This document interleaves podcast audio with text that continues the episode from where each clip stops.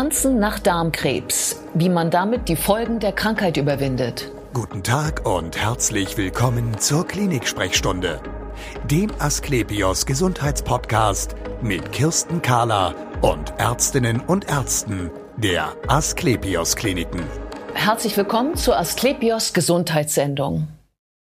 Wer eine Darmkrebsbehandlung überstanden hat, der hat dennoch häufig mit Langzeitfolgen zu tun. Vor allem nach einer Chemotherapie mit Oxaliplatin kommt es oft zu Taubheitsgefühlen in Händen und Füßen oder zu Konzentrationsstörungen oder zur Fatigue. Im Asklepios Tumorzentrum Hamburg hat man sich nun etwas ganz Besonderes überlegt, um diese Langzeitfolgen zu mildern. Da geht es um einen Tanzkurs. Bei mir ist Privatdozentin Dr. Georgia Schilling. Sie ist leitende Oberärztin im Asklepios Tumorzentrum Hamburg und sie ist die Initiatorin dieses Projektes. Schön, dass Sie Zeit haben, Frau Dr. Schilling. Ja, ich danke Ihnen, dass ich hier sein darf. Ja, dieser Tanzkurs, was genau ist das? Das ist ein äh, Tanzkurs für Patientinnen und Patienten nach einer Darmkrebserkrankung, die sehr häufig mit dem Zytostatikum Oxaliplatin behandelt werden. Und nach Abschluss der Therapie haben die Patienten trotzdem sehr häufig Probleme. Mhm. Was Sie schon erwähnt haben, Kribbeln in den Füßen, in den Fingern, gestörte ähm, Koordination. Die können sich nichts mehr merken, die Patientinnen, ähm, keine zwei Sachen gleichzeitig tun. Ähm, viele leiden unter Fatigue durch die Erkrankung, aber auch durch die Therapie speziell und haben eben diese kognitive Einschränkungen. Ja, und warum soll da Tanzen helfen?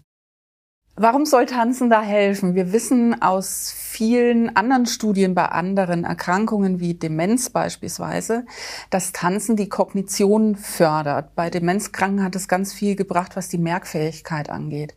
Wir wissen bei älteren Patienten, also geriatrischen Patienten, dass die Sturzneigung und die Fallneigung abnimmt. Ältere Menschen fallen ja öfter mal hin, ähm, weil ihnen die Koordination einfach fehlt. Und das wurde durch so Gesellschaftstanzen deutlich verbessert. Warum soll es also nicht unseren Tumorpatienten, die die gleichen Probleme haben, nicht auch helfen? Ja, und ähm, wieso soll Tanzen helfen gegen dauernde Müdigkeit? Denn im, Tanzen strengt ja auch an.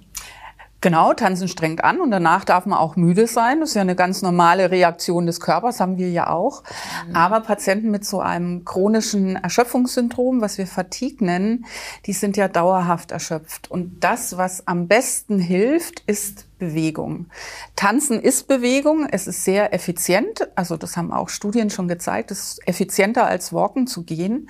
Und darum sind wir überzeugt, dass das Tanzen auch gegen diese chronische Erschöpfung gut ist. Ja, ach genau. Also man könnte ja auch sagen, ich bewege mich jetzt an frischer Luft und ähm, äh, gehe walken, aber dafür brauche ich ja dann eine Sportausrüstung. Also es gibt ja auch äh, unterschiedliche Hürden sozusagen, die ein Sport ja stellt. Und Tanzen ist ja auch so eine eigentlich so eine Punktbelastung. Das heißt, man ist nicht auf Puls ähm, 150 die ganze Zeit zum Beispiel. Absolut. Und Tanzen kann ja sehr dem, dem Belastungsniveau eines Patienten, einer Patientin angepasst werden. Also jemand, der ähm, gerade frisch nach der Therapie ist und noch wenig leistungsfähig ist, der kann ja erstmal mit langsamer Walzer starten. Und ja. jemand, der schon fitter ist, der kann Cha-Cha tanzen oder Jive tanzen und dann kommt er in Schwung und dann kommt auch der Puls entsprechend, aber es ist sehr gut variabel und sehr gut anpassbar. Ja.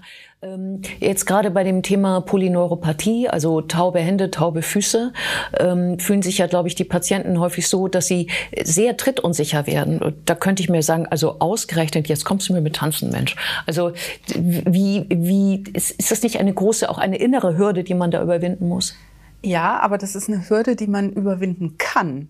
Mhm. Ähm, durch, durch das Tanzen und wenn man es langsam beginnt, wird die Koordination wieder geschult. Und mhm. nach jeder Tanzstunde, nach jeder Runde spüren das die Patienten.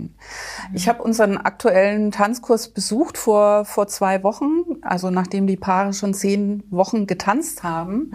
Und ich war echt begeistert. Also am Anfang mussten die auf einem Bein stehen und waren total wackelig und sind umgefallen. Und jetzt standen die wie, wie die Einsen schon, nach ja. drei Monaten Tanzkurs. Also ja. ganz erstaunlich. Und Musik spielt, glaube ich, auch noch eine Rolle, oder? Natürlich, das ist ja Wohlfühlen. Und äh, es ist, hat natürlich auch was mit dem Kontakt zum Partner zu tun. Also Tanzen ist auch sehr sozial. Also man kommt sich wieder näher. Man tanzt ja in der Regel nur mit Menschen, die man auch gern anfasst, mit denen man auch gern nahe ist. Und wir wissen ja auch, dass sich eine Beziehung durch eine Tumortherapie und durch die Erkrankung auch verändert oder auch entfremden kann, ähm, auseinandergehen kann.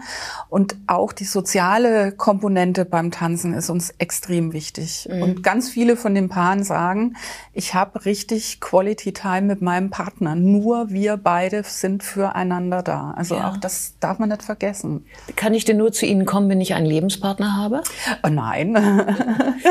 es sollte ein sozial enger Kontakt sein. Es ist uns auch egal, ob äh, die Paare Mann und Frau sind oder Mann und Mann und Frau und Frau. Also wir haben gerade aktuell zwei ältere Damen, die miteinander tanzen. Das sind Nachbarinnen, die füreinander sorgen und das zusammen machen. Das ist also vollkommen egal. Mhm. Ähm, Sie hatten eben gerade gesagt, die, also die, die Teilnehmer des Kurses, so, so nenne ich die jetzt mal, sollten zu Beginn auf einem Bein stehen. Das war sicherlich Bestandteil eines Testes. Ähm, das war Bestandteil der Aufwärmübungen ah. für das Tanzen, okay. wobei wir natürlich auch untersuchen wissenschaftlich, was erreichen wir. Das ist ja unser Ziel ist auch zu zeigen, Tanzen wirkt sich positiv auf diese Langzeitfolgen aus. Ja. Das heißt, vor dem Tanzkurs machen wir eine Reihe von Befragungen bei dem Patienten und auch neurologische Untersuchungen. Ja. Und das wiederholen wir am Ende des Kurses und dann auch noch mal drei Monate später, um eben zu zeigen, Tanzen ist effektiv. Also mhm. wir wollen auch die Evidenz schaffen, durch diesen Tanzkurs zu zeigen, Tanzen bringt was. Mhm.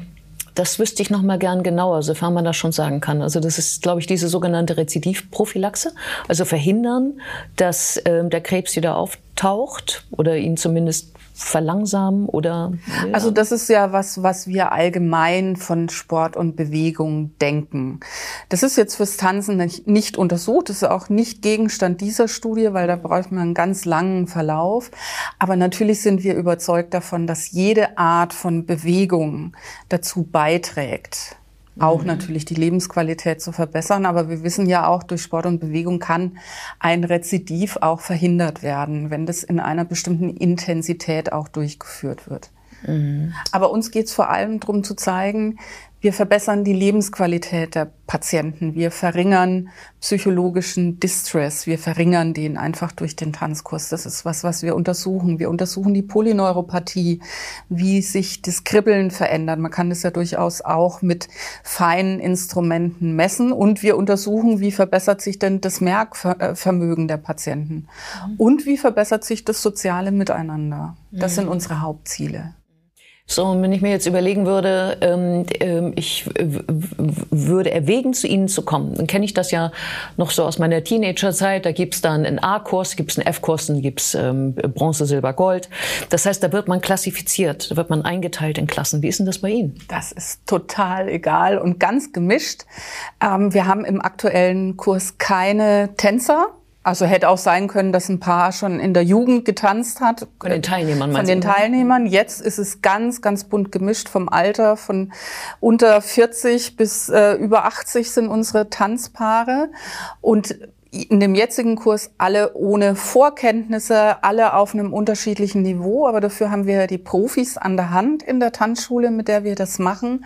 Die passen dann die die, den Tanz auf das Niveau der Teilnehmer auch an. Ja, die zumal die auch, auch der Therapie, das Therapiestadium sehr unterschiedlich sein kann, oder? Das sind ja alles Patienten nach einer Therapie. Also ja. die Therapie ist abgeschlossen, es ist nur unterschiedlich, wie lange diese Therapie Ja, oder dann sage ich mal, wie stark die Nebenwirkungen sind. Also genau. Das ist ja sehr genau. unterschiedlich dann. Das ist unterschiedlich. Aber das können wir ja dann durch die wissenschaftlichen Messungen, die wir durchführen, dann auch entsprechend einteilen. Ich komme nochmal zu der Polyneuropathie, also diesem Kribbeln. Ähm, die Polyneuropathie kann sich ja auch durch Schmerzen äußern. Das würde mich davon abhalten, zu Ihnen zu kommen. Haben Sie da eine Idee? Ähm, Polyneuropathie äußert sich häufig durch Schmerzen in der Ferse beim Auftreten. Können auch andere Schmerzen sein. Es gibt durchaus Medikamente, die sich in Studien bewährt haben gegen die schmerzhafte Komponente der Polyneuropathie. Ich denke jetzt an ein bestimmtes Antidepressivum, was wir auch einsetzen, um den Schmerz zu behandeln. Mhm. Aber dieses Medikament hilft auch wirklich nur gegen den Schmerz und mhm. nicht gegen Kribbeln, Taubheitsgefühl und so weiter. Also wäre vielleicht ganz sinnvoll in so einem Fall, wo jemand auch eine schmerzhafte Komponente hat, das miteinander zu kombinieren. Ja, genau. Und dann den Therapeuten darauf anzusprechen, dass man den Kurs machen möchte und ob man nicht vorab ähm, mit diesem ähm, Antidepressivum vorgehen könnte. Das muss dann mit dem behandelnden genau, Arzt mit dem gesprochen werden. Ja. Genau. Ähm, um äh, wo, wo, findet dieser Kurs statt? Um mal über das Wichtigste überhaupt zu reden. Ja, genau. der Kurs findet statt in der Tanzschule von Isabel Edwardson, die bestimmt der eine oder andere aus Let's Dance kennt. Sie ist eine der Profitänzerinnen da. Und äh, wir tanzen in einem ihrer Studios in der Hafen City. Aha, also zentral in Hamburg. Sehr gut erreichbar, ähm, vom Baumwall fünf Minuten zu Fuß, also ja. ganz zentral, ja. Einmal die Woche? Einmal die Woche und das Ganze für zwölf Wochen, also drei Monate dauert der Kurs. Das ist immer umschrieben, die Zeit, weil wir eben auch diese wissenschaftlichen Fragestellungen beantworten wollen. Ja, ähm, fester Tag in der Woche? Es findet immer Sonntag mittags statt für anderthalb Stunden. Das ist eine kurze Pause. Es kann jeder Patient aus und um Hamburg herum teilnehmen. Es ist also auch egal, wo die Behandlung stattgefunden hat. Die muss nicht bei Asklepios gewesen sein, überhaupt nicht. Es dürfen alle Patienten mittanzen, die mitmachen wollen. Aha. Und wie viel bezahle ich? Nix. Nix. Nix. Ähm, wir haben durch eine Förderung ähm, Mittel ähm, praktisch bekommen, mhm. um diese Tanzkurse für zwei Jahre durchführen zu können. Ein Tanzkurs ist immer, wie gesagt, zwölf Wochen. Das heißt, wir machen insgesamt acht Kurse. In einem Kurs sind zwölf, manchmal auch bis zu 15 Paare. Mhm. Und ähm, wir können das kostenfrei anbieten.